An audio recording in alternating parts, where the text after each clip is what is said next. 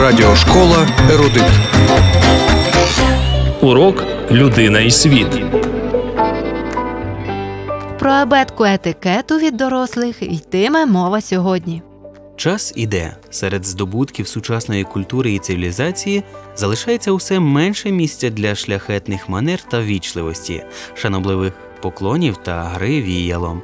Але чи варто забувати про галантність і навіщо вона взагалі? Давайте поміркуємо разом.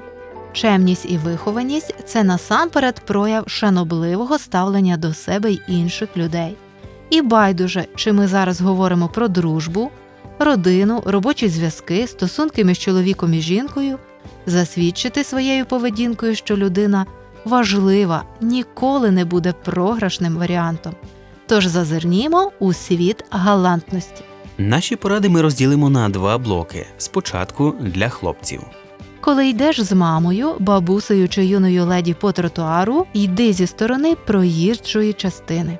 Запропоную опертися на твою ліву руку, але завжди ставай з небезпечного боку.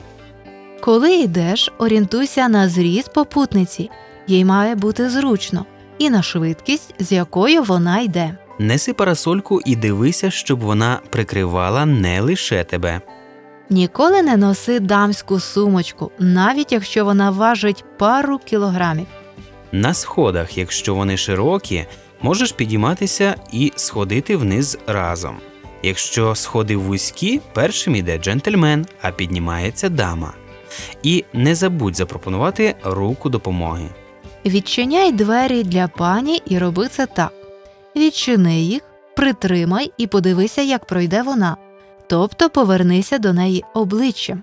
Якщо двері відчиняються на тебе, то ти їх притримаєш, а першою зайде твоя попутниця. Лише у разі, коли двері вузькі, треба пройти вперед і підтримати їх, доки не пройде дама.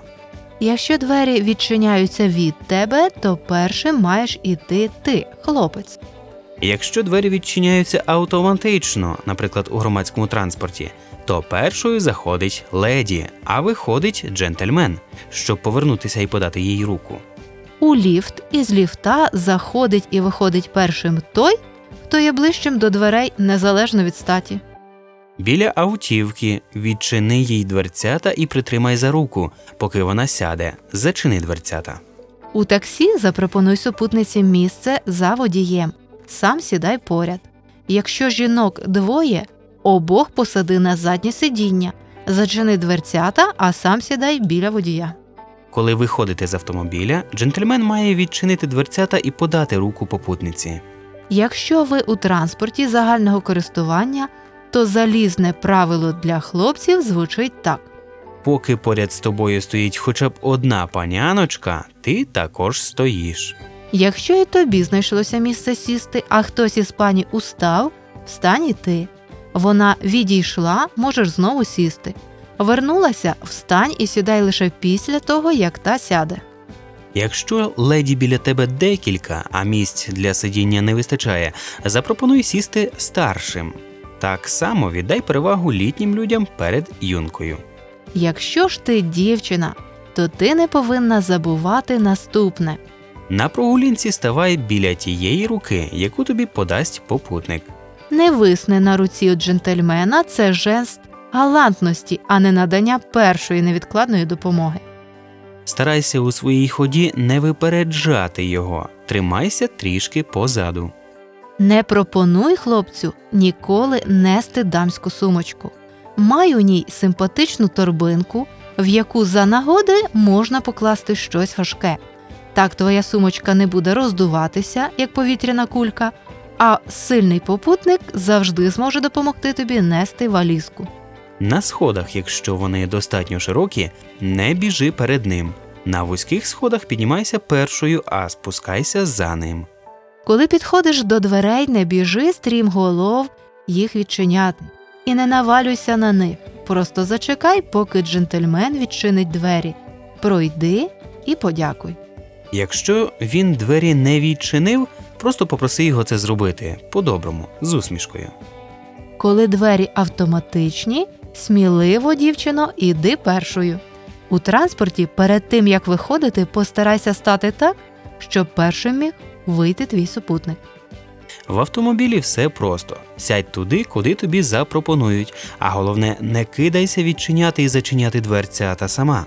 У транспорті загального користування, якщо твій попутник небавом забувся вчасно поступитися місцем, доброзичливо натякни. Юна леді також повинна поступитись своїм місцем, якщо поряд є старші жінки або люди, які через стан свого здоров'я не можуть стояти. І декілька слів наостанок.